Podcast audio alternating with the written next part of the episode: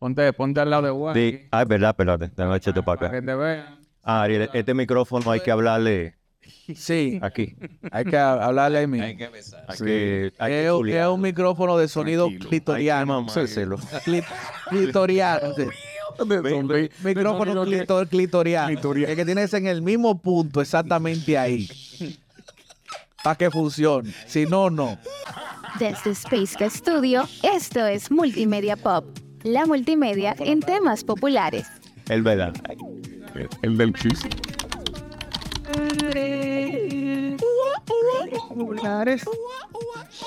Ya no lo oímos, pero. Y aquí estamos de nuevo. Él, yo, tú, nosotros, vosotros, ellos. En inglés ahora es they si tienes que señalar a alguien. Pero no importa.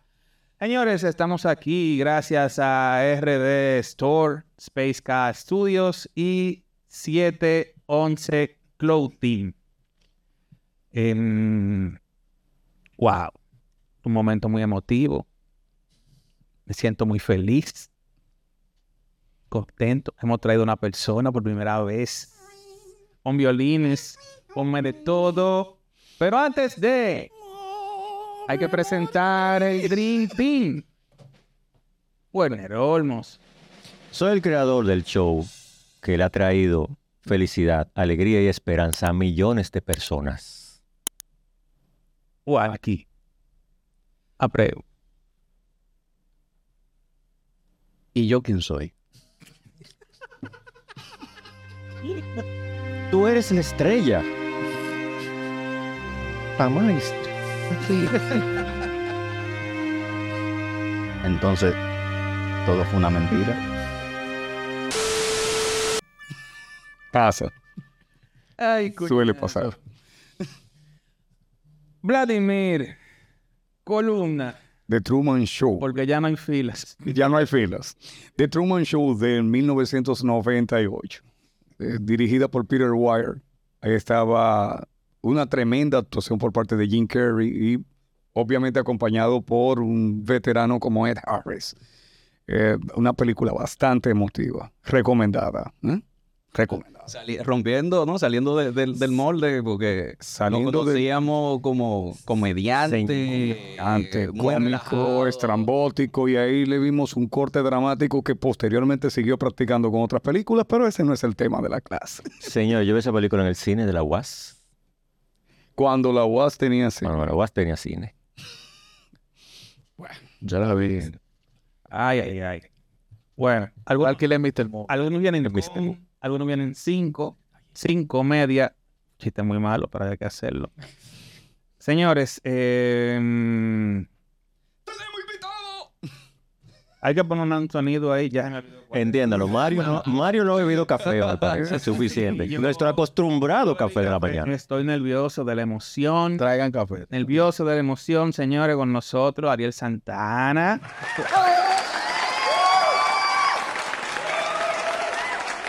Truman Show, la voy, a- tú la, la sabes. voy a anotar para un martes conspirativo. Ah, bien, dale. Ey, bien. Qué bueno, eso salió de aquí, ¿eh? Sí, sí. salió de aquí. Yo creo que sí, porque yo soy de la, de la teoría de que el mundo se acabó en el 2000 y después de ahí estamos Estamos viviendo una, un viviendo una realidad simulada, sí. Uf. ¿De qué se te lo creíste? Ya comenzamos. ya comenzamos. Ya como una realidad simulada. Ya comenzamos. Ya de comenzamos. muchas cosas que solamente caben en un guion fantasioso, porque hay cosas que uno vive ahora no. Contra. Realmente. ¿Usted acuerda de- El show que nos hicieron vivir desde el I2K. Sí, sí. Desde ahí estamos viviendo un show simulado. Pero yo creo que sí, yo creo que sí. De Matrix. cada, uno estamos conectados en, en nuestra propia consola y Realmente. Señores, todos ustedes conocen, todos conocemos a Ariel Santana. Todos conocemos a Ariel Santana, conocemos su trayectoria, conocemos cómo ha estado inmiscuido en el concepto de lo que ha sido el stand-up, la producción de podcasts, así como también, si uno quiere, con cosas que tal vez ustedes no sabían informaciones oficiales de con todos los otros proyectos que Ariel ha estado in- incluido e involucrado, pero Óndale, sí, son muchos. sí. ansío. Yo te voy a preguntar cómo a ti te alcanza el tiempo. No, espérate. Sí, dije, déjame Dios mío, la- Ese es Mario. Ahí llegó Mario. Pero porque antes de que llegue el veneno, la, ponzoña y la vaina, yo y nuestros videntes, oyentes, pues ya no pueden ser televidentes, bueno, No, estamos en pues, televisión. estamos- Todavía. YouTube vidente. YouTube vidente. La pregunta es, ¿qué es Ariel Santana? ¿Qué hace? Tú escribes, tú compones, tú cantas, ¿de dónde tú vienes? Yo quisiera definirme solamente como, como escritor, pero eh, ya eso no depende ni siquiera de que uno se defina. Este año se dio el caso de que Acroarte decretó que yo me había retirado del stand ¿Qué fue lo que, qué fue lo que hice? ¿What? Ellos decretaron que yo me había retirado del stand Dije, wow. Que- Sí, sí, fa- faltó, faltó tu nominación ahí sí, sí. En, en ese, en ese renglón que, que Carlos Sánchez lo dijo. Me siento muy identificado con ese tipo de cosas. Hay gente que nos retiran de la Di que, no, carrera. di que no, él se retiró. Digo, yo no sabía que yo me había retirado. Pero sí me ha tocado hacer muchas cosas. Y hay muchos proyectos, ahora que, que lo mencionaban, donde yo he fungido como escritor y parte de la producción. Y la vida me metió en el tema de la producción. Hoy yo produzco, dirijo un programa de radio exitoso, pero he estado en muchos proyectos que, que quizá la gente no conoce y val- val- valdría la pena mencionarlo. Por ejemplo, yo produje, o coproduje, mejor dicho, tres proyectos noticiosos alternativos de este país. El antinoti, ¿verdad? Sí, el Antinoti, ahí yo sí, yo fungía como guionista. Pero antes de eso, yo fui coproductor de Noticias en Rap. Eras tú. Lo, lo de Nómico. Éramos el Ok. Oh, tú trabajabas con Nómico. Sí, sí, sí. Y me tocó rapear y me tocó escribir muchos de los, de, de los raps de, de, de- de- de la gente. También. Sí, sí. Sí, Nómico- No, no, mira. Oye, mira. A Nómico, a Nómico le dio más lucha que el diablo. Yo juraba que rapear era fácil. No. Hasta que trabajé con el mejor. Sí, yo juraba que rapear era fácil. Pero nosotros rapeamos antes de empezar los programas para coger ánimo. No hubiera dicho eso y No. No. No, No, era una vaina difícil porque te- había que rapear una noticia. Es lo primero. Entonces, había que hacer, sí, el tipo me enseñó de cómo tú tomabas una vaina del periódico y vamos a convertirla en un rap. Y me decía, mira, loco, la técnica que usan los raperos normal, ¿verdad? en Estados Unidos es esta, pa, y agarrar, y vamos a rimar esto así, y esto que no parecía una rima, vamos a convertirlo en, la mitad de la oración va a rimar con esto. ah. Y fue difícil. Y cuando él me puso de que ejecutar, ahí era que la, la vaina era más complicada.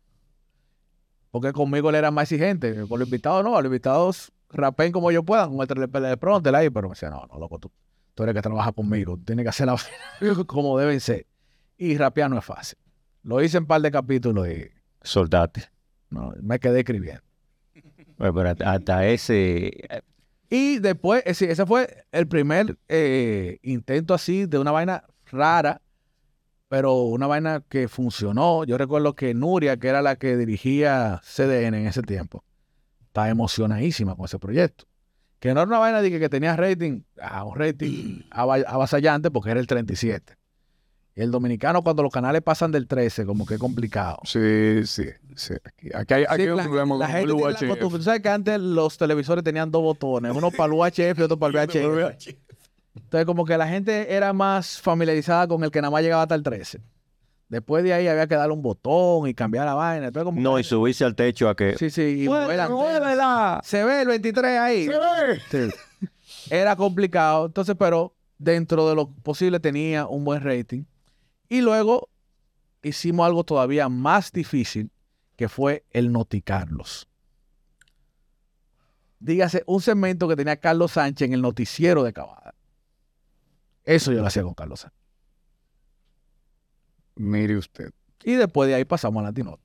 De ahí directo al antinoti. No, el Antinoti vino un tiempecito después. Después que Carlos Sánchez dejó de hacer Noti Carlos.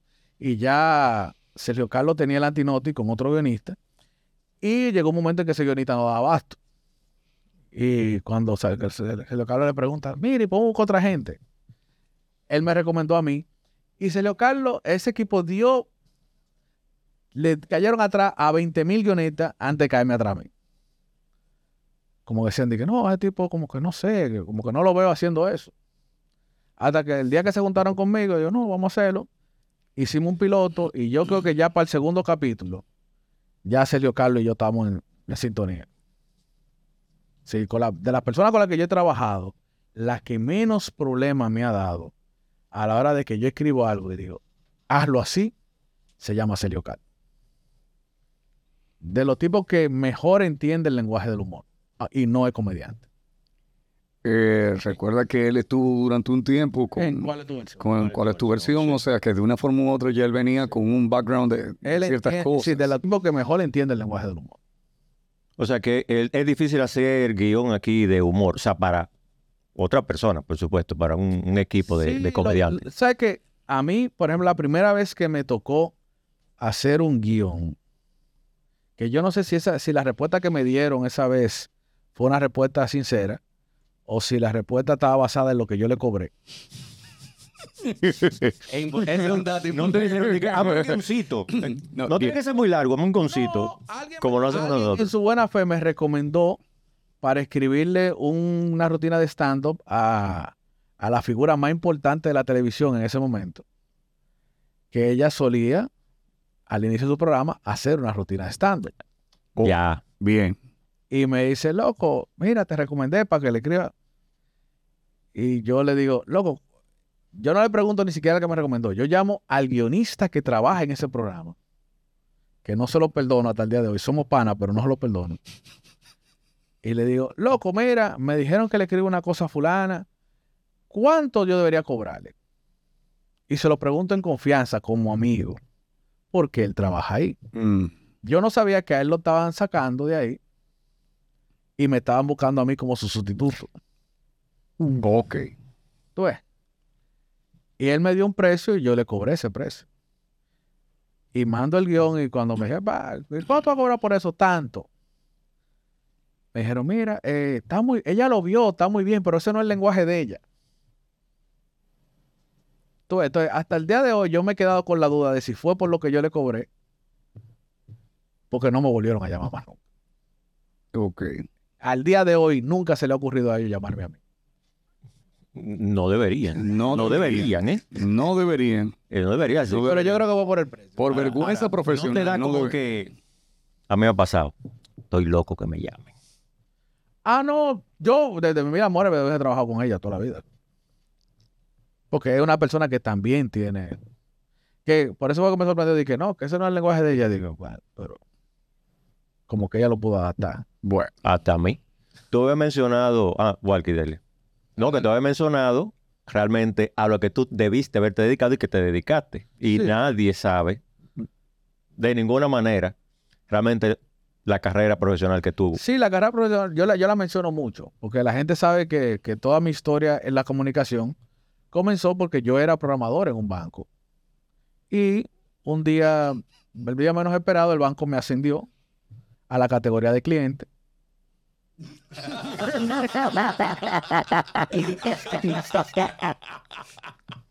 Dijo, desde hoy, desde, desde hoy usted es cliente nuevo. Por tu gran labor. Mira, nosotros no sabríamos qué hacer sin ti, pero desde mañana lo vamos a averiguar. Tú eres nuestro cliente. de. Bueno, mira que eso lo bueno que Porque tiene el que lo es- trata en banco. sí. Primero el dominicano tiene ese humor justamente cuando lo ascienden, No, no. y- pero no mira para... Yo he visto otros países que pasa eso y miran para los lados como, ¿y ahora? El, el dominicano no.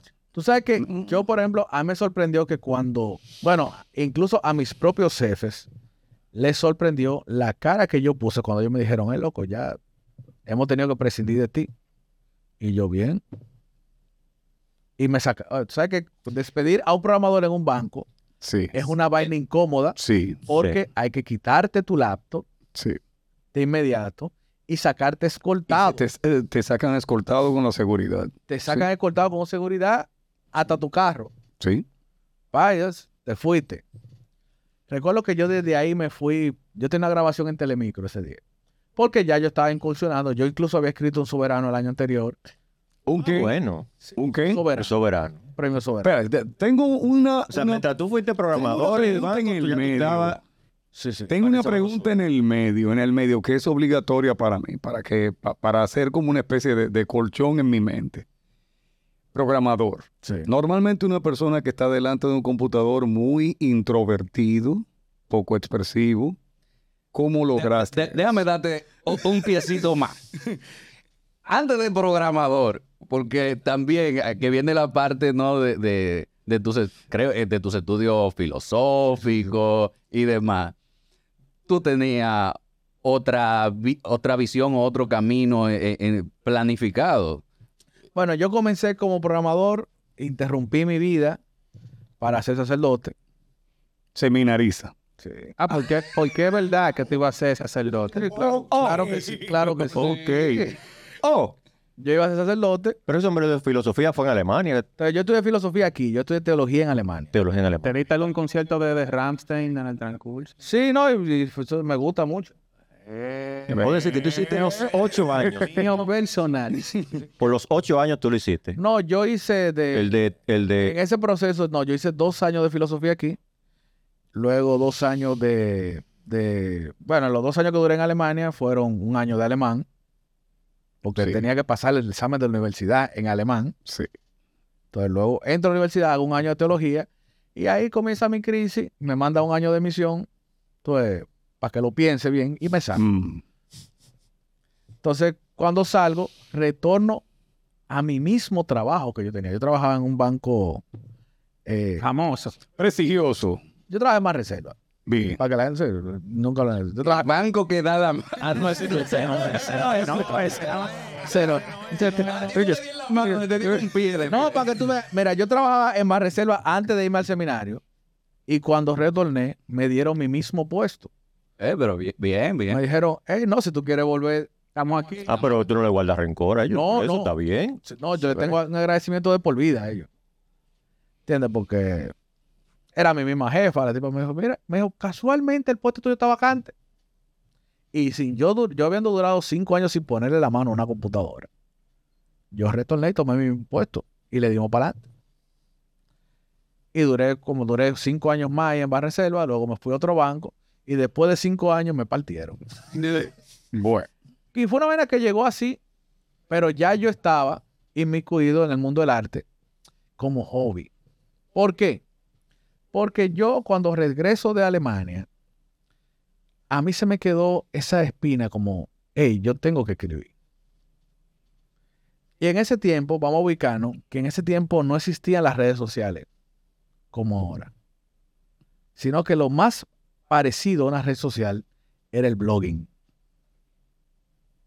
era escribir en un blog, ya sea en WordPress o en Blogspot. Y yo tomo eso como hobby. Wow, Blogspot.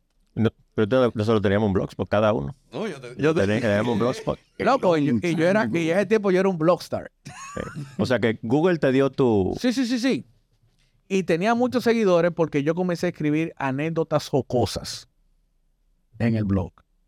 Y gracias a un compañero de trabajo, que también éramos compañeros de colegio, Wilson Cabral, Saludo al compadre. eh. Sí, mi compadre. Wilson hace así un día y me dice, loco, lo que tú escribes está demasiado heavy. Tú deberías llevar eso a escena. Mi- Mira, Wilson, Wilson ha, No, no. ha influenciado mucha gente en, en el, Sí, sí. en el mundo del espectáculo. Porque también eh, eh, Aleja Johnson, él la llevó a hacer, estando, le propuso, ¿no? Le dijo, tú deberías. No, como- eso fue en esos días. Mira, Wilson hace así y me dice, loco, ven a ver esta vaina. Y me enseña un video de Carlos Sánchez en casa de teatro. Y digo, yo así eso es lo que hacen los gringos. Y vaina, me dice, tú deberías estar haciendo eso. Digo, no. Pues yo nunca he sido actor ni nada de esa vaina. Ni, ni... Claro, yo no tengo de que miedo escénico. Yo no tengo miedo escénico. Eso era lo que preguntaba. Porque yo eh, me acostumbré desde niño a estar frente a un público grande. Yo era monaguillo. Tú me excusas, a mí no me sirvió para mucho. No, pero créeme que tú estás frente a 200 gente parado ahí, serio. Que cualquier disparate que tú hagas, todo el mundo lo está viendo. Sí. Werner, ¿y ¿tú, tú también eras monaguillo. Y si dejaba caer un par de, tú sabes, un par de cocotazos. Exactamente. Entonces tú podías cometer cualquier error frente a un grupo de gente. Con ese pelo así. No, todavía el pelo y la barba no estaba mi hijo. No. Todavía. Y tú decías di que era tan tal que yo tenía un compañero que él decía di que no, hey, esa chamaquita está enamorada de mí, pues eso lo digo. Loco, ella está mirando al padre. Ya me pasa la vida entera mirando, he mirado al padre, porque todo el mundo está mirando al padre. Si tú estás al lado del padre. No era una cuestión de estatus también. Uno está al lado del padre. Exacto. Entonces, yo tenía esa, esa facilidad, pero no me veía de que haciendo stand-up. Entonces, cuando Wilson hace así, me dice, hey, vamos a llegar allí. Y me lleva a la casa de Carlos Sánchez. Y me lo presenta y vaina. Digo, y dice, contra, mira, tú, tú, has esta vaina de Ariel. ya?". Y Carlos Sánchez me dice, coño, pues tú eres stand-up. Digo, no, loco, yo, mi deseo es escribir. Entonces, Carlos Sánchez me dice una vaina que fue el gancho que me llevó hasta aquí el día de hoy que es, me dice, tú deberías hacer estando para que tú te des cuenta de que, que la gente se ríe así tú escribes mejor. Te engañó, ¿eh? Te engañó ahí. Pero, pero eso fue un metamensaje como... Pero bien. No fue como la otra, No. pero te tiró tu... No, y gracias a Dios, porque ver, eh, ver a Ariel en, en el escenario es, es un deleite. Sí. Por experiencia. Que mira, que lo tenemos cerca de la casa que él ha ido allá, Sí. eh, ahí en la carretera Mella. Al punch. O sea, sí, Sí. Y, y yo no he podido ir. Sí, un día de esto yo caigo de nuevo por ahí. Pero te digo, y a eso comenzó con esa carrera y por esa misma vaina llego yo al Soberano porque uno de los compañeros que comenzamos con el grupo La Guagua, que La Guagua fue una alternativa para Carlos Sánchez salir de toda esa gente que le decían de que yo quiero hacer stand Ah, La guagua literalmente se No, toma y llegó- se deja. Llegó Wilson, llegó Aleja Johnson, Fernando Puchó, un grupo de tigres. Carlos Sánchez decía de que no, porque, porque el stand-up funciona en Estados Unidos, que hay muchos clubes y tú vas a probar a los clubes. Si no es como de que, de que "Hey, yo tengo talento y ya yo salgo en televisión y estoy haciendo comedia. Eso funcionaba aquí. En Estados Unidos, todavía al día de hoy, tú tienes que probar mucho. Hay tipos que se la pasan un año, dos años, tres años haciendo la misma rutina de 10 minutos en distintos clubes. Hasta que esa rutina, Hasta que se pegan. hasta que no, hasta que la rutina queda bien. Y cuando un tipo ha hecho esa vaina 20 veces, dice, ah, yo tengo un show de una hora. Entonces ahí comienza ese show. No, y, y que va madurando la rutina. La ru- no porque la rutina, Y es, difere- y es diferente, cada show es diferente. Eso es lo más hermoso de- de- del stand-up, ¿no? Que tú vas como público, como porque yo una vez lo intenté, yo intenté po- ponerme ahí arriba. No es fácil. Con la cara que pone igual que yo dudo de que, que no le quede una vaina bien. Es que no es fácil escribir para, para, para hacer reír, es muy complicado. Y cuando tú te enfrentas con un público que, que tú no estás conectando con ese No, es muy duro, y muy duro. el stand-up es la cosa más sincera. Porque tú vas a Estados Unidos y, por ejemplo, tuvo un club y puede que un día se aparezca Dave Chappelle y Dave Chappelle dice, déjame hacer una rutina nueva que yo no le he probado con nadie. Y se guaya Dave Chappelle y por el- aunque sea Dave Chappelle, la gente no se ríe. El público es sincero, porque si- no te da risa, no te da risa. Sí, no da risa. Tú puedes ser quien tú, se- quien tú quieras. Que no es lo que la gente está acostumbrada. Aquí Cuquín se para en un escenario y Cuquín Ya, puede no nada más parar, Sí, se ríe la gente. la sí. se ríe. Sí. Tú ves, entonces el stand-up tiene esa, esa peculiaridad y todo esto fuimos de Carlos Sánchez. Y Carlos Sánchez dijo, señores, pero eh, donde quiera que ustedes vean una tarima, súbanse. Yo no conozco ni a los dueños de la tarima. Pues, para Carlos Sánchez era fácil porque él era amigo de todos los rockeros aquí. Y él se le subió a una tarima a toque profundo, al a quien sea. Entonces dijimos, bueno, vamos a buscar un sitio, buscamos el Teatro Buloya y comenzamos a hacer de que unas noches de humor. Mm. La primera noche, recuerdo que lo hicimos gratis. Todo el mundo invitó a sus amigos de Facebook. No cabía un mandado en el Gloria. Se quedó gente afuera. Dígase, no en el teatro, lo hicimos en el patio del Buloya, que había como el triple de gente. Buloya tenía un Yo no patio, estoy ubicándome. un patio atrás, y ahí cabían como 200 y pico de gente, y nosotros una, una tarima chiquitica aquí. Y lo hicimos. Después dijimos, ah, la segunda noche vamos a hacerlo cobrando. Que señores, vamos a cobrar. Cobramos en dineral. General, 100 pesos cobramos. Bueno, pero espérate, por algo se Cuan- comienza. Cuando, el dueño del Guloya dijo, mierda, tigre tan conocido, dijo, hey, señora, vamos a hacer negocio. Espérese, vamos, vamos a organizar esta vaina. Y después de ahí nosotros buscamos, nos buscamos manager. Porque éramos ocho, de- alguien tiene que dirigir esta vaina. Yo recuerdo siempre con mucho cariño que nosotros hicimos un show en, en Cinema Café. Metimos como 400 y pico de gente. Yo creo que nada más Rita Indiana había metido tanta gente como nosotros. A 100 pesos. Yo, yo, la- Calculadora, bien. yo lamenté no haberlo puesto a 150 porque hubiese sido un palo. Como quiera la gente lo iba a pagar. Y nosotros nos sentamos ahí en un, en un banco del Plaza de la Cultura a repartir todo ese dinero efectivo entre ocho gente. Porque nadie quería que llevase ese cuarto a su casa. O sea, que son vainas que tú dices, tú la recuerdas con... Pero era novatada de nosotros. No, pero yo, tú conoces la, la historia de la vaca, ¿verdad? Lo del banco fue Sí. la vaca. Te mataron la vaca. Sí, sí, claro. Pero en ese tiempo, todavía en ese tiempo, eso era un hobby. Dígase, mi familia no dependía de ese dinero. ¿Entiendes? Cuando entraba dinero de que del stand-up a mi casa, eso era para lo dulce. Yo tenía un trabajo estable y bueno. Claro. Ahora, cuando me cancelan del banco, yo ahí recuerdo que me sirvió mucho Twitter para eso. Porque uno tira, ya después que del blogging, uno se pasó para Twitter a escribir frases y vainas.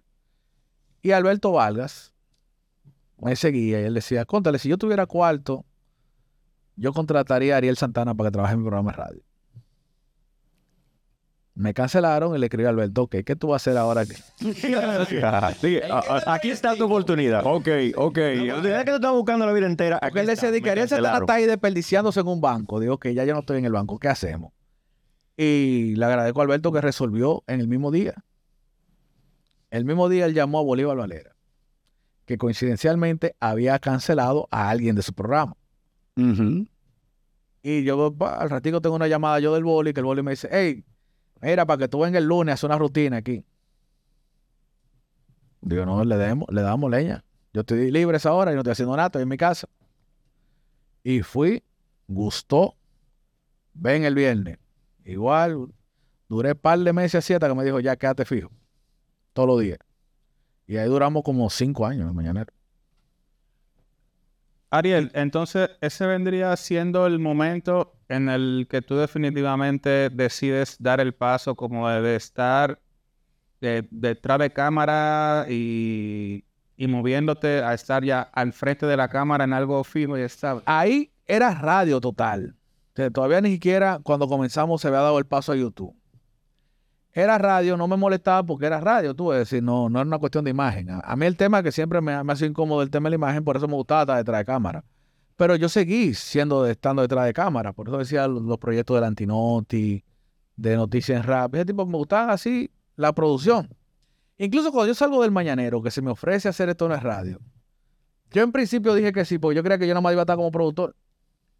Ahora que, ahora que tú mencionas eso, y, y ya hemos mencionado los ganchos como dos veces, porque la primera vez que yo te, te vi, o sea, siendo sincero, que supe de la, de la existencia tuya, fue cuando te, te llevaron como mediador para el debate de José La Luz.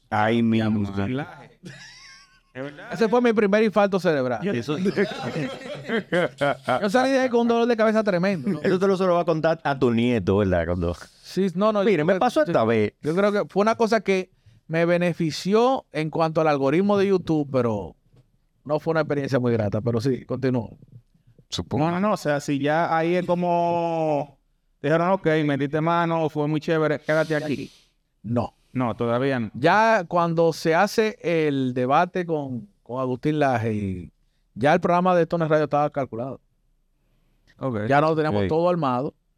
Pero eso fue como una forma de lanzar la plataforma, de que la gente viera la cabina, la vaina, y viera lo que viene. Y de cierta forma, eh, porque el algoritmo de YouTube es una inteligencia artificial que tú la alimentas con los gustos de la gente. Sí, claro. Entonces, eso sirvió de plataforma de que, hey, esta cara, YouTube, anote esta cara. Apréndetela. Y apréndete ese nombre, Ariel Santana. Pa, y cuando sale el programa, salimos disparados. De una vez. Yo te voy a decir una cosa. Ya sinceramente, y, y perdón interrumpiéndote, pero quizás por el tipo de tema y la las, los profesionales que estaban ahí. Para mí eso fue una cosa muy, muy diferente a lo que se estaba haciendo regularmente. Aunque tuviera ese Pudo haber sido, que es pudo muy haber sido importante. 10 veces, 10 veces mejor, pudo haber sido. Pero sí, Y la idea de quién, el de el mismo debate. Santiago, no, del debate no, Ah, del de programa. Radio. De Toner Radio, sí. La idea, Santiago me dice, vamos a hacer un morning show. Yo quiero hacer un morning show. Y él me busca a mí porque dice, es la única persona que tengo disponible para que haga un morning show que compita con el morning show más famoso que hay ahora mismo. Porque yo conocía la fórmula del mañanero. Al menos la fórmula que entendía yo que, que funciona. Porque yo en el mañanero había implementado la, la dinámica de que, aunque había un segmento de Ariel Santana diario, el segmento de Ariel Santana estaba dividido por días. Fíjese, había lunes de geografía, martes de historia, miércoles de biología. Eso tú te lo trajiste para esto no es Entonces yo le dije, mira, si tú quieres hacer un morning show que funcione, tienes que hacer una vaina que todos los días sea diferente. Entonces, bajo ese esquema fue que en principio hicimos la radio. Pero él me dijo, sí, yo quiero hacer eso, pero hay gente, eh, sí, el tema está en los talentos. Entonces él me dijo, mira, obligatoriamente ese proyecto Perdón, los eligió él, él mismo. fue entre los dos, pero hubieron dos personas que le eligió él, que fueron Tolentino. Lo primero que me dijo, vamos a hacer, tráeme a que tú quieras, pero tiene que estar Tolentino. Él me dijo, Tolentino es un tipo que está haciendo algo demasiado ápero, pero que lamentablemente ahora mismo no tiene éxito por la plataforma en la que él está. La plataforma limitada. Tolentino está en un canal de, De UHF. de UHF. De UHF. De donde tú también. Sí, exactamente. Está en un canal de UHF y por eso no lo... Pero aún así él era viral. Óyeme. Y, y era más por los, de- déjame decirte que es más por los cortes eh, de, de- de- de redes sociales Claro. que, que salían. Entonces él estaba viral. Entonces dice, si a este tipo, un tipo como Tolentino, lo ponemos en un medio donde todo el mundo lo vea, va a ser un boom. Y realmente ha sido así. Y así, así. Entonces, la otra persona que él eligió, que también fue un éxito del principio, fue a Casal. Porque él me digo yo, me dijo, ¿tú conoces a Pedro Casal?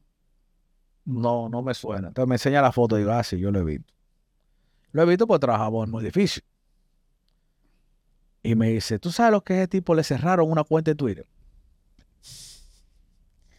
Sí, ¿Y por qué se la cerraron? Porque estaba hablando de tal y tal vaina. Digo, me suena interesante. sí. Porque digo, un tipo que se atreve a hablar de temas que, que el establishment te lo va a bloquear. De lo que estábamos hablando ahorita. Temas espinosos. Temas espinosos. Temas de lo que estábamos hablando ahorita. Si lo que queremos es controversia, ese tipo nos va a funcionar bastante. Y es un tipo con la cabeza bien aboblada. Incluso Casal sabe que yo le digo a él que Casal es como este país. Él está lleno de recursos, pero mal administrado. Diablo. ¿Entiendes? Sí. Yo le digo, ¿Verdad, verdad? Aquí somos así, somos así. sí, sí. Yo le digo, Casal, tú tienes demasiado conocimiento. Administra, no lo sueltes todo juntos.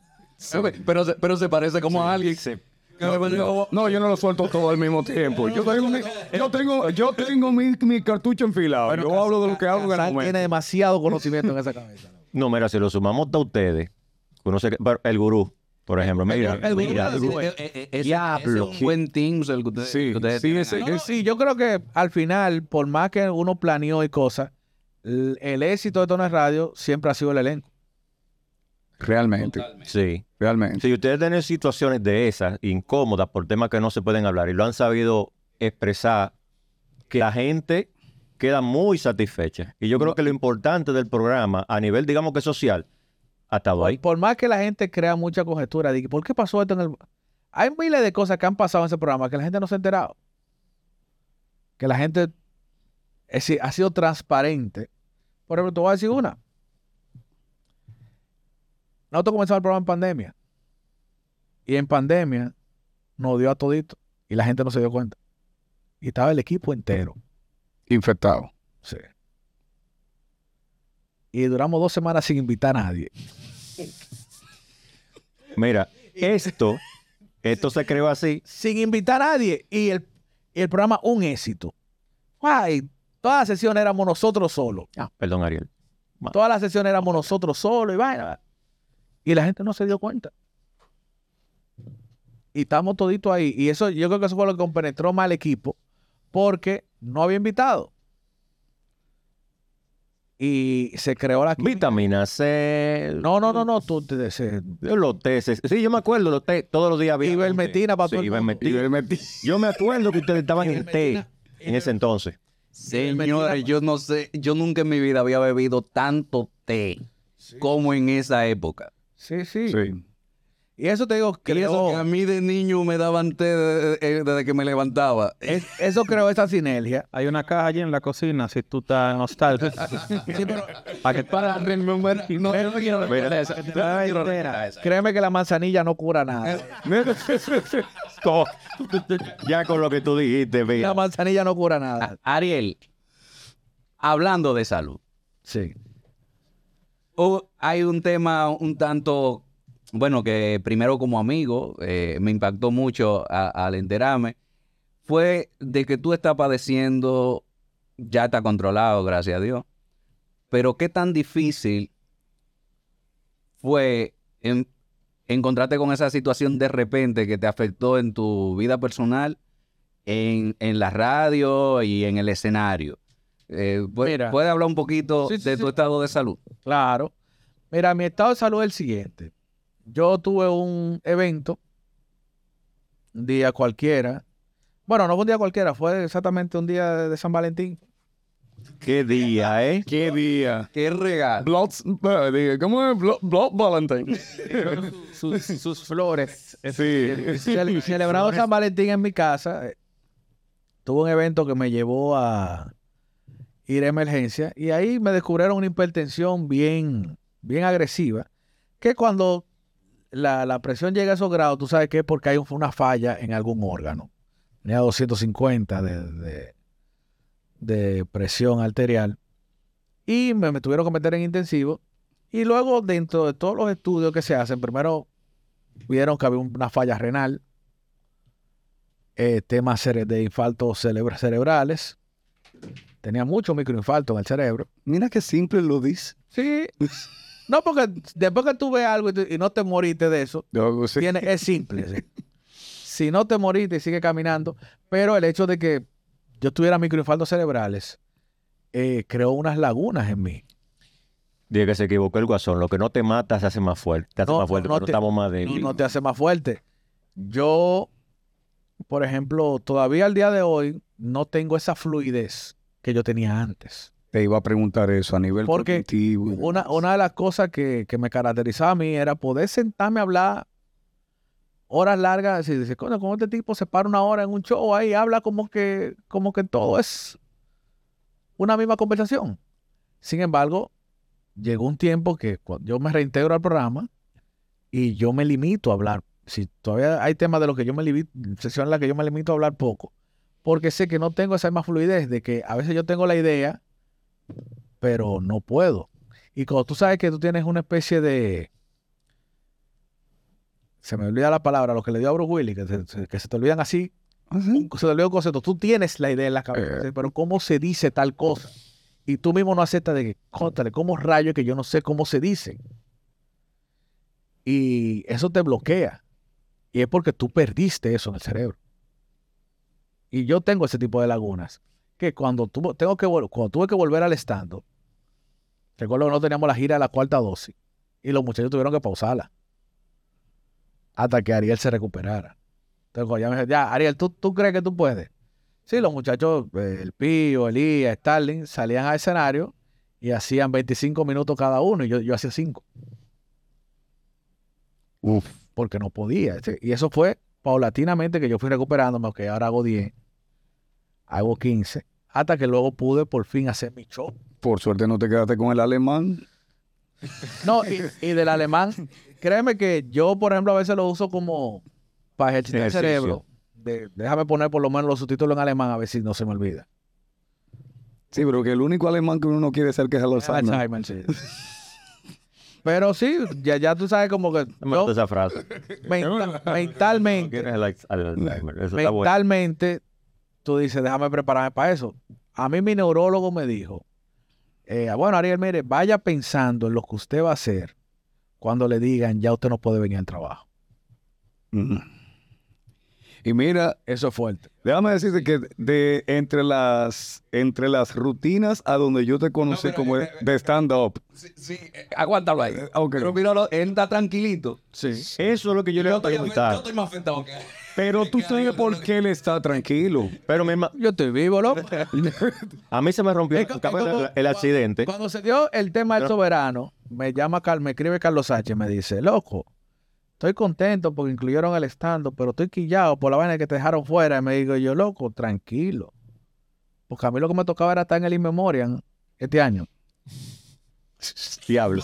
Dia- No, pero es bueno que tú lo coges con, hasta con humor. Digo, a mí, lo, Madre que, que a te mí lo que me tocaba era de que pa una musiquita de Omar y la mala cantando, pa, y poner la foto mía y vaina. Y atrás que, oh, me morí. Y, y- y digo yo, y se atreven a enfocar a la cantante cuando está la foto mía.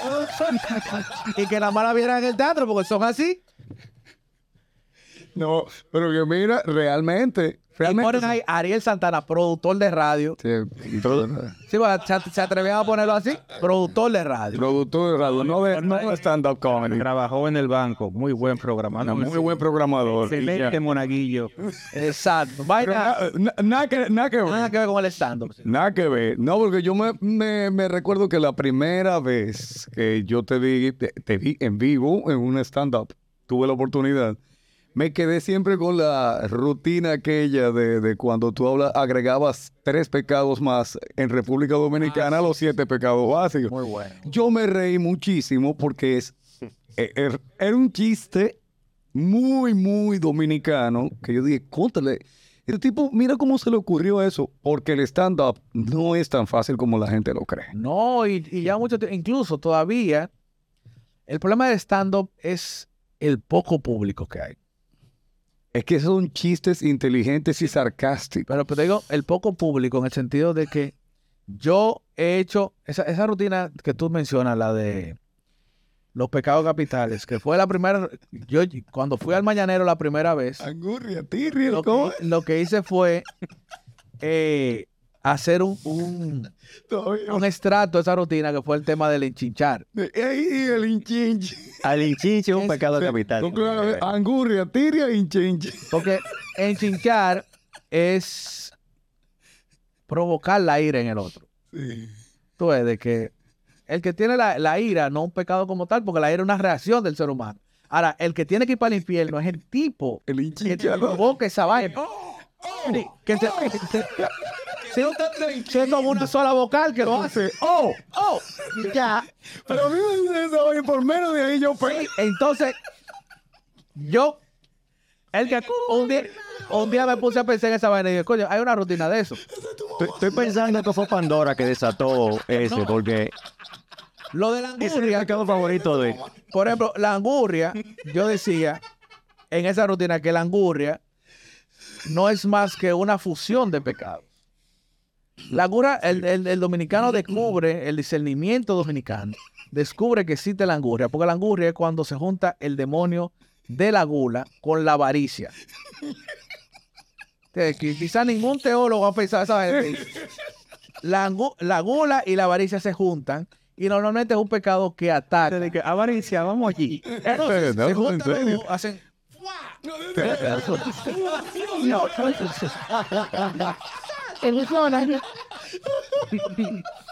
y normalmente atacan a niños menores de 13 años en casa ajena con vaina que en su casa ellos no comen. no come.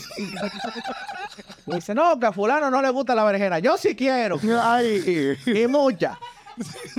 y tu mamá te mira, se ve, en casa te espero. ¿Cómo se llama? A un amiguito le hicieron eso. Ah, entonces tú en casa ajena tú querías, ven. Ah, Toma. No te Todo eso te lo un ca- un caldero, un caldero. quiero. Tú no quieres. Usted, usted sí quiere. usted se la va a comer. Miren que eso palme. Y la, no, y la doña acompañada del japonés famoso que es samurái al lado de Entonces, No, luego alemán no voy a entender eso. Hace como ChatGPT que dice, yo no puedo entrar en esa conversación. no, entonces, eso, por ejemplo, eh, La tirria. que es una ira acumulada. la tirria, otra que es cosa. como, es como un almacén de ira que tú vas. Eh, Entonces, la tirria, En el basquetbol, No, no. Sí, por- no, lo que sale de la tirria No, sale la- como un sprint. No, no, no. Y, y- y que la, y que la tirria tiene como propósito terminar en bondad. Sí, porque tú dices de que no, porque, bueno, para que se quite la tirria. Porque cuando dos personas se quitan la tirria, se quedan amigos. Que- no se metan a... No, no, deja, deja Porque la tirria es un odio temporal. Sí, dije, vamos a darnos dos y quedamos amigos. Quítense la tirria, así. Incluso, bueno, tú estudiaste en escuela salesiana. Allá había un- una vieja costumbre que era que habían dos pares de guantes de voceo. para la tirria. Y el día de Ju- San Juan Bosco, tomaba, sacaban los dos pares de guantes para que la gente se quitara la tirria. Entonces, hoy se vale pelear. Pa, peleaban esos dos y ya y quedaban amigos. Porque la tirria es una terapia. Sí, quitarse la tirria es una, una terapia. dígame, bueno, Yo, por, yo, yo he propuesto muchas veces que este país políticamente se arregla si a Lionel y a Daniel los tracan en un baño a los dos. Bueno, ya, ya- bueno, ya, ya- está saliendo caricaturas. Un manazo los dos. pa. ahora ya, ya Danilo no tiene mucha fuerza. ¿eh? No, ni Lionel tampoco, pero Pero que que realmente. lo tranquen en un baño a los dos y mira. Ey, pero igualito la que Danilo con, con, esa, con esa afeitada que se dio. Voy a ponerle nombre a esto. Simplemente se parecen. Pero de la entonces. tirria. No, pero es verdad. No, la angurria, la tirria y, y, Y el enchinche. y el enchinche. Mira, oye, cuando yo El chinche escuché es un pecado un poquito femenino, ¿tú sabías? Muy matrimonial. Pero, No. pero el hombre es más, No. más, más dado al enchinche. Acuérdate que Sí, sí, el sí. hinchinche, el hinchinche puede venir de todavía. Siempre tiene un pan enchinchador. El hombre. No, no, no. el- oh, claro. Intentando. Mediar. Y él trata de reír. Sí, sí. Y te, di- y te dice de que si fuera a mí, No, porque, Claro, sí. porque si fuera yo, A mí eso es- mira, si fuera, si fuera yo. a el chichador empático, que se pone en el lugar tuyo. Sí. Eso es empatía. Está el chichador autista, que es el que te diagnostica un problema de ti. Tú dices, tú no oíste lo que él dijo. Tú que estás tranquilo, porque tú no estás oyendo lo que él está diciendo. Tú no te oyes. Tú oíste lo que él dijo. Piénsalo bien. Loco, a mí no, a mí no me dicen eso. Ariel, una pregunta. Siem- Siempre, hay un cómico en la calle, ya tú una, una figura pública. Te saludan. Oh, oh, oh, señor Ariel, ¿cómo está? Ha- Haga chiste ahí, por favor. Sí, eso es típico. ¿Cómo, A, a- cómo, a ti nadie te pide un dibujo. oiga. cómo, que no. cómo tú manejas eso? No, o sea que la gente, yo creo que ya la gente, con el stand la gente se ha acostumbrado a que el comediante es un ser humano. Incluso la gente me pide fotos en la calle y la gente sabe que yo no me río en la foto. Y yo se lo digo, digo, no, que con risas son más caras. La- las gratis, no, no, es decir, el, plan normal no lleva risa, el plan premium sí.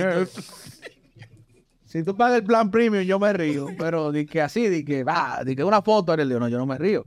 Y la gente sabe que yo no soy una persona de que dada a estar de que privando en chistoso. Porque lo bueno del stand-up es eso, de que yo te me paro ahí y yo no te digo de que, hey loco, tú te vas a reír. No, yo te voy a contar mi historia. Y tú de qué sabes si te ríes. Incluso ya los shows míos que la gente va, la- el público mío sabe que yo lo que hablo es de mi familia. Yo cuento las vainas que pasan en mi familia. Y la gente se ríe. Pero yo no voy de que, hey, llegó el tipo que va a hacer reír a todo el mundo. No, yo no tengo ese modo. El torontontón. De que, de que no, y de, de que, de que ánimo, ánimo, güey, aplaudiendo, y vaina. No, no, yo no. Yo simplemente me siento a contar mi historia. Eh, nosotros tuvimos un tema, va fuera la pregunta, pero ahora que tú mencionaste eso, a ver cómo, no cómo te consideras, sino hasta tu opinión sobre eso. Nosotros tuvimos un tema hasta fuera en nuestra comunidad de lo que es un influencer, que yo creo que se tiene una percepción muy diferente a lo que realmente es. Considerando que tú, para mí, eres uno de los influencers más importantes del país ahora mismo en, en redes sociales y en los medios que se, que se manejan. Eh, ¿cómo, ¿Qué tú consideras como un influencer? Pero te voy a decir a dónde yo me considero influencer. Porque influencer es la persona que te hace imitar lo que él hace. ¿Verdad? Sí. Sí. O una persona que te puede recomendar algo, tú aceptas la recomendación. Para mí, yo me considero influencer porque hemos logrado algo que es difícil en República Dominicana. Y es que una persona suba en su historia que compró un libro porque fulano lo recomendó. Si tú me dices que compraste un refresco y vaina, eso es fácil. Ahora que una persona compre un libro y lo lea, porque Ariel Santana dijo, lean este libro, entonces yo soy un influencer. Y de los influencers positivos. No, no, y Sí, que es más difícil. Y el más, Más difícil, todavía. Más difícil, porque tú sabes, usar un producto. Mira que yo, por ejemplo, entiendo que la influencia que tengo en la radio, mi, no solamente lo de los libros, yo anuncio un pan. Todos los días yo anuncio una marca de pan. Y la gente me manda fotos del pan donde quiera, porque la gente ve el pan y se acuerda de mí. Yo anuncio una campaña de un banco que tiene el banco tiene una campaña contra los fraudes de correo electrónico. Y cuando la gente le manda un correo, me manda a mí. Me dice, hey, loco, mira lo que tú dijiste, pa, Dios. Y yo así mismo cojo los mails de la persona y digo, miren lo creativo que están los presos de la victoria. Pero la gente se identifica con, con el influencer. Eso es el influencer. Eso es el Sí. influencer. ¿Entiendes? Que tú estás en el top of mind de la gente en un tema. Asociación de marcas. Puede que Eso me da idea de un tema. tú dices, ah, tal cosa. No, ven, branding. ven- ven tal cosa y dice, "Ey, en Etones Radio hablan de eso. O por ejemplo, la gente ve cualquier tema conspirativo y piensa en nosotros, Sí, porque ya lo han hecho una costumbre. porque ya uno ha hecho una marca de eso. Una marca de... Si el martes conspirativo se convirtió en una marca, Sí, que hasta mal dicho está. Porque la palabra conspirativo no, no, no existe en el, No. en el diccionario. no. Y la gente Y dice, ya, "Ey, y ya es una... Ariel, hablando de influencer, el, ¿tú crees que el influencer tiene una responsabilidad seria con su público? Porque hay, diferentes tipos de influencers, porque a ti te pueden influenciar para hacer cosas eh, destructivas, ¿no?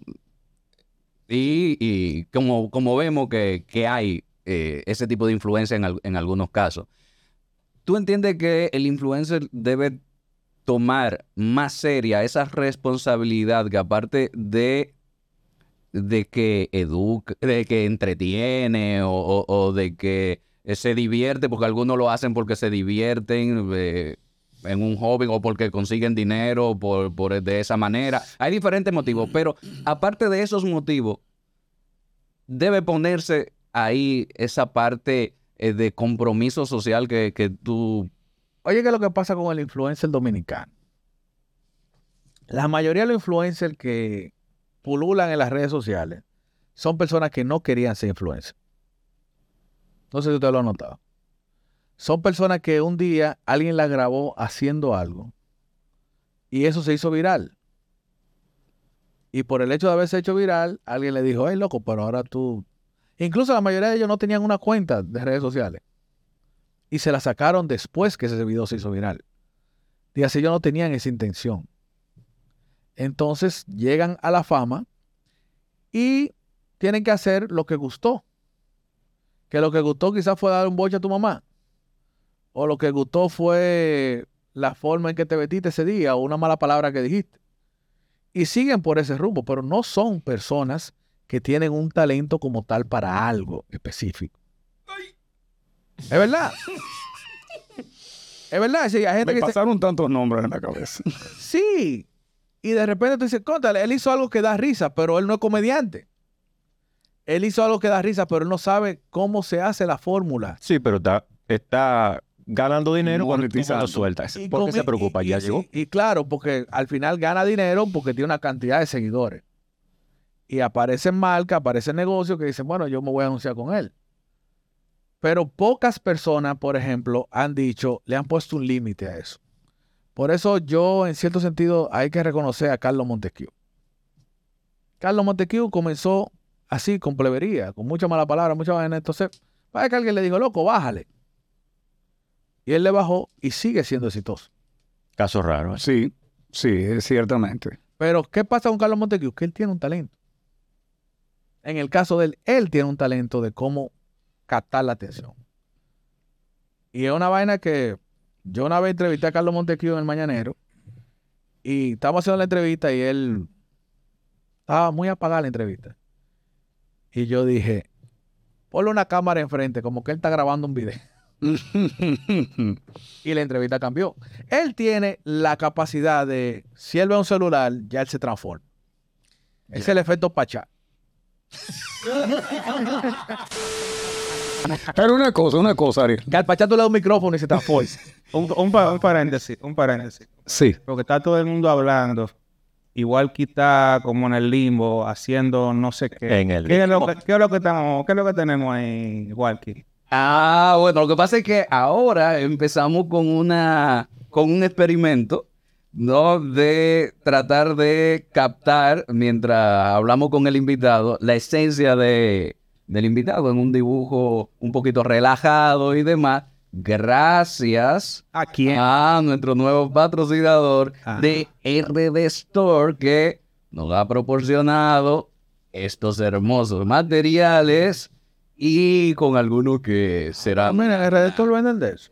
una Oh, sí, sí. Sí, RD Ya lo sabes. Store para no todo es el arte callejero, todo lo que usted necesite para hacer su arte callejero, lo puede encontrar. Eh, No, que yo tengo cosas de redactor, pero tengo ya productos terminados de ahí. Ah, pero Red Store, la casa del street art. Exacto. sí. sí. Sí, señor. Bien. a mi hermano. Ahora sí, te voy, te- te voy a hacer la pregunta. Tú dices que gente que tiene talento para interpretar de una forma u otra, pero que tú me dijiste hace un momentito que trabajaste con guiones, con, que incluso de- trabajabas con el soberano. Sí. Hay gente que te daña los chistes. Sí, porque hay gente que dice, hay gente que se para y me dice, no, yo lo voy a hacer a mi estilo. Digo, espera. Tú lo pasas a tu estilo siempre y cuando tú no me cambies, porque yo soy de las personas que cuando escribo, escribo para que lo que se, lo que yo plasmo en el papel, leído de risa. Entonces, si tú cambias una palabra, se va el chiste. Entonces, yo soy de ese tipo de humorista, así de que yo trato que, yo me acostumbré a, por ejemplo, a poder hacer un chiste en un tweet, poder hacer un chiste en un blog. Porque mi, mi- mi idea del principio es poder hacer un libro que, y que la gente se ría leyendo el libro. No que la gente tenga que ver y que la- la- Interpretar. La, mueca que fulano hizo y que hay que ponerle una vaina gráfica. No. Yo soy de la gente que que tiene que ser leído. Entonces, hay personas que tú le das un guion y dices, no, yo, yo lo voy a hacer a mi estilo. Eh, Tú lo haces a tu estilo y no da risa. Tú lo haces con tus palabras y te estás robando porque yo, el chiste tiene que tener esas palabras y esos mismos signos de puntuación. Mm. Ahora, Ahí va una coma, es para que usted haga una Es pausa. como en hip hop le dicen el punchline. eh, O sea, No, el tiene- punchline, sí.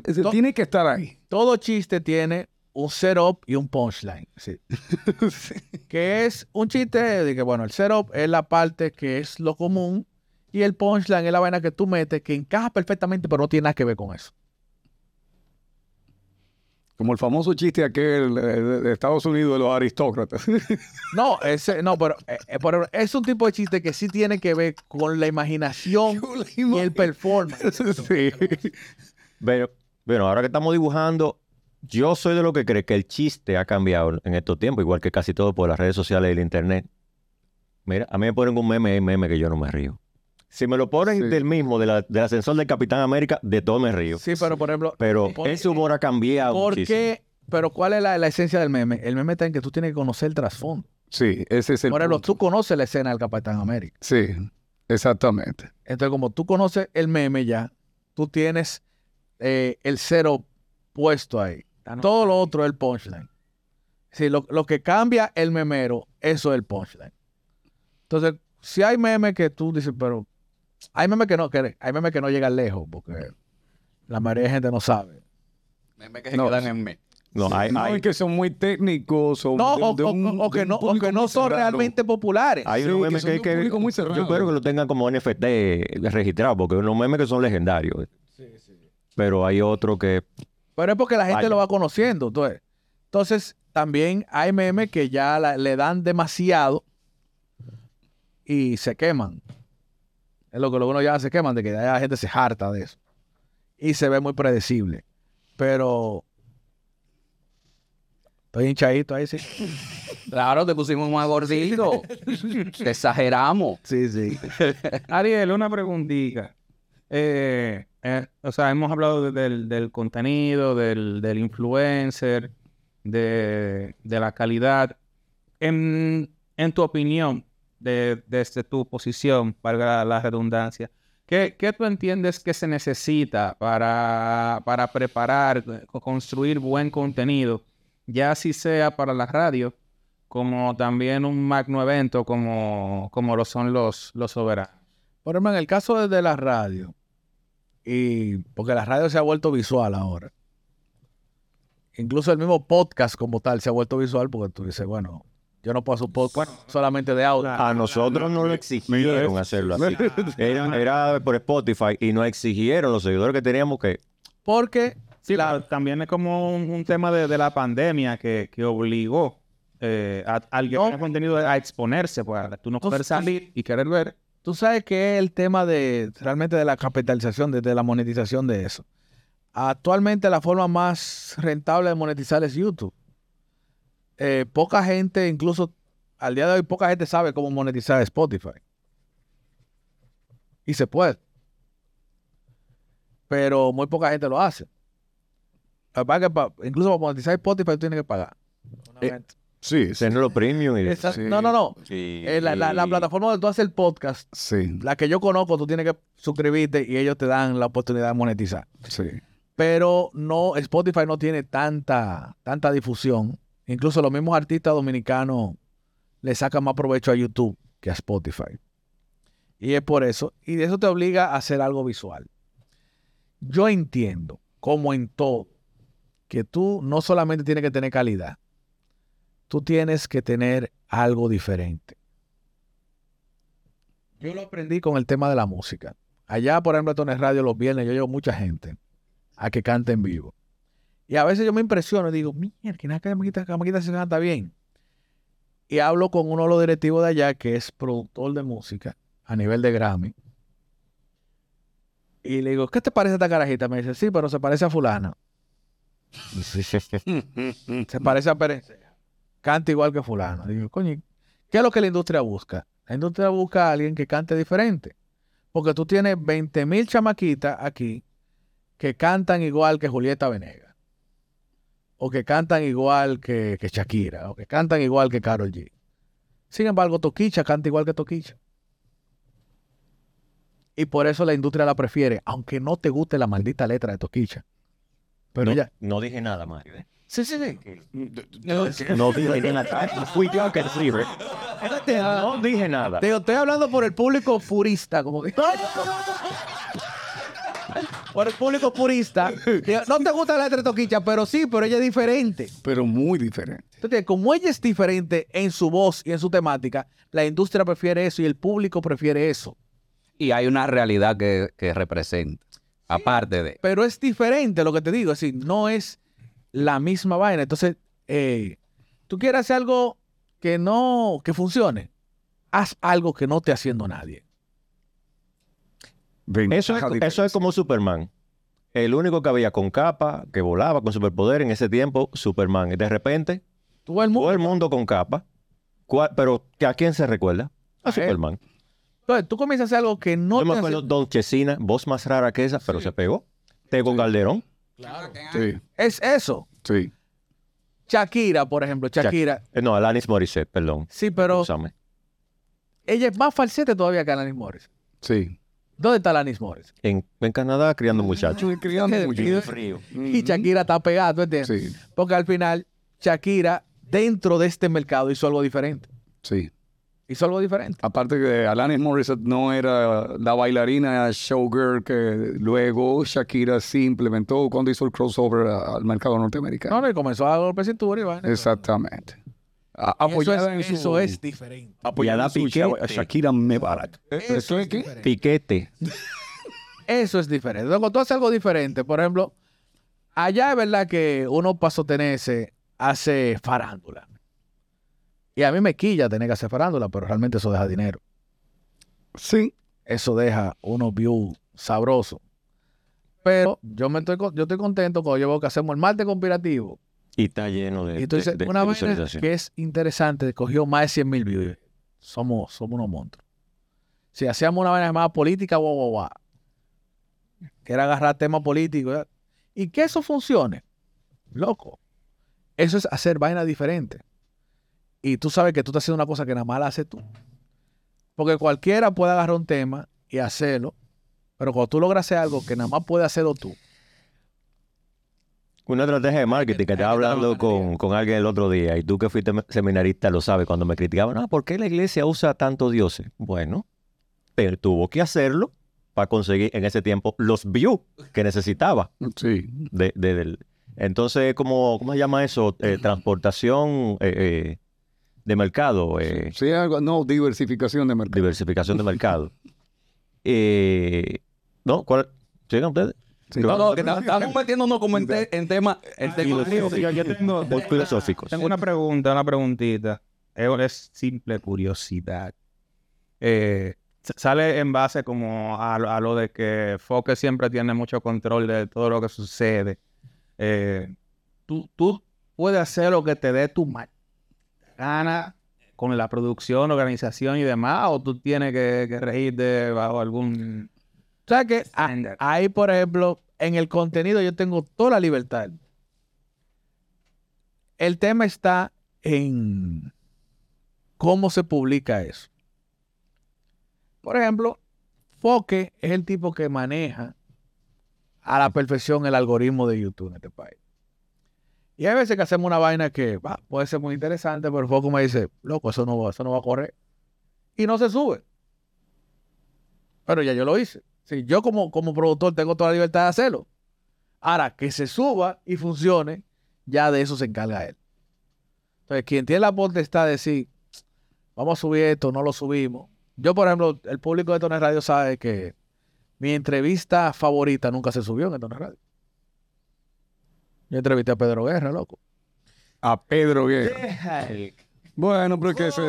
Pero que nadie iba a ver, nadie iba a ver esa entrevista. ese no es el público al que está dirigido. No, No, imagínate. ese no es el target.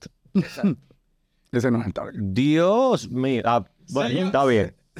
No, no, está bien. No, pero- pero bien, como- ese no. como- No, pero está bien, está yo bien. tengo ese, eh, tengo ese recuerdo en mi corazón de que yo entrevisté a Pedro Guerra, loco, pero nunca la subí. Pero que, pero que él está diciendo una realidad. Ese no es Pero el target. Tú tienes que ver también con el contenido de Alofoques Radio, de alguna manera. O tú no, No. estás en esto. ¿no? Esto no es radio. Yo solamente tengo que ver con el contenido de esto no es radio y el open mic. Ya. Son los dos programas que a mí me competen. Señores, yo creo que debemos agradecer, ¿no? A Ariel por, por estar aquí, ¿no? Y, y brindarnos. Sí, sí, pero pregúntale, porque a mí me da vergüencita. Voy a, e- voy a eso. Vergüenza. Que antes de irnos yo no puedo, como tú haces tanto y, co- y cosas, hazte un chistecito ahí. Hemos hecho como 20. Sí, exacto. Hemos hecho como 20. ¿Sabes qué? Y te, te lo voy a responder así. Cuando a mí lo más incómodo, cuando yo voy a un programa, por ejemplo de televisión, dice, no, hazte un chiste. Digo yo, pero es que yo no sé hacer chistes. Exacto. Yo hago rutina, yo hago vainas así. Vamos a hacerlo en una conversación, contarte cualquier anécdota. Yo lo que hago es storytelling. Loco, y yo, si yo te pongo, me pongo a contarte de que vaina de, de Sander, o de Damián, de, de David, de mis hijos y vaina. eh, podemos durar media hora aquí. Pero de que chistes. Porque ya todos los chistes que yo me sé, yo lo he hecho en The Hochi. Sí. Todo en The Hochi. Me acuerdo un día que la última vez que me entraron en The Hochi me dedicaste un chiste. Digo, diablo, ¿y cuál yo no he hecho? y me relajaba más que el diablo. Digo, ya. Préstenme uno, Menos Hochi, dije, vamos con una tabla. Digo, espera. Sí. Tranquilo, que los chistes que yo hago son chistes, aunque sean de otros, son de autor. sí. Para que no te lo Vale, pues entonces, como no hay chiste, No, oh, no, bueno, muy chistado. Ese, ese era el chiste. espérate. Entonces, un consejo a nuestros videntes que quisieran incursionar en las aguas que tú te manejas. Y el tema que yo quería hacer no lo hicimos. ¿Cuál? Pues dale. Ah. Ese, ese estaba bueno. Bueno, Ya. Pero, pero, Pero tuvo como 20 temas. No, claro, No, claro. Tienes que invitarme otro día para hablar Sí. del nuevo adulto. El del nuevo nuevo adulto. adulto. Sí. Del nuevo adulto. No, pero eso se agenda entonces. Con el Sí. volumen 2. El, el- El volumen 2. Tienes que traer tú y tú y a Joe Con, para ese día. con Ariel Santana. No, porque por ejemplo, yo, el yo- nuevo yo- adulto. yo tengo otras pasiones. En el caso mío, yo soy loco con, con los discos de vinilo. Mira tú. ¿Entiendes? Yo me, me quedé en ese tiempo. Todo lo que sea, óyeme bien, todo lo que sea colección, que uno se puede dar el lujo hoy en día, que la gente critica supuestamente puedo frustración de niños, no. No, si yo, No, yo pero eso queda para el volumen 2 con Ariel Santana, el nuevo adulto. hablar sobre el nuevo adulto. Y para la gente que quiere crear contenido, mira, a mí, mucha gente me espera en la puerta de la emisora. Loco, dame una, yo, necesito una oportunidad. Digo, ¿ustedes me necesitan en su programa? Digo, sí. Anota mi celular. ¿Cuál saca el celular? Digo, tú deberías ponerte, agarrar ese maldito celular y bajarte ese video. Ahora usted tiene un celular o una cámara o lo que sea, usted tiene un mundo totalmente democratizado que usted puede subir un video para que lo vea el mundo entero. Usted no necesita la oportunidad de, un- de un- de una emisora.